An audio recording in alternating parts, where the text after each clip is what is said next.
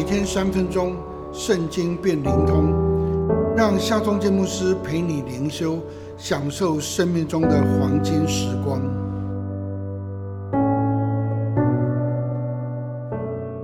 四世纪第十八章二十七节，但人将米迦所做的神像和他的祭司都带到拉邑，见安居无虑的民，就用刀杀了那民，又放火烧了那城。有一个以法莲人，名叫做米迦，他花了两百块银子，把自己的房子装修成为庙堂。用银子雕刻了偶像跟以弗德，派他的儿子做祭司。后来因为接待一个流浪的立贵族的少年，就以这个少年作为祭司。那时以色列中没有王，个人任意而行，竟然随意放肆到如此。信仰的堕落常是任意而行的起点。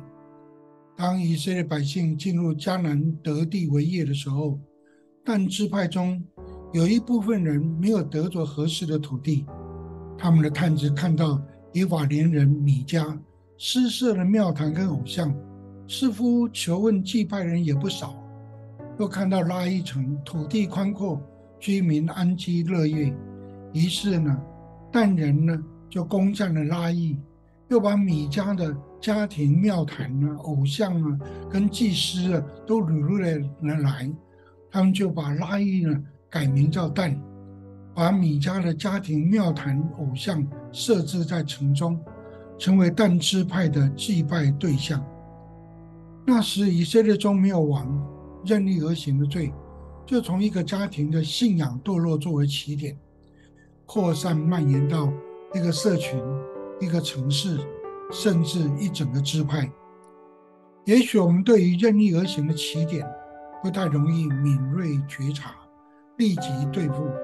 等到任意而行，已经扩散蔓延了。你想悔改、想转化，却已经困难重重。还是回到起初的爱心吧，行起初所行的事，以基督为我们生命的王，没有任意，只有顺服与跟随。让我们来祷告，全能的上帝啊，不要回想。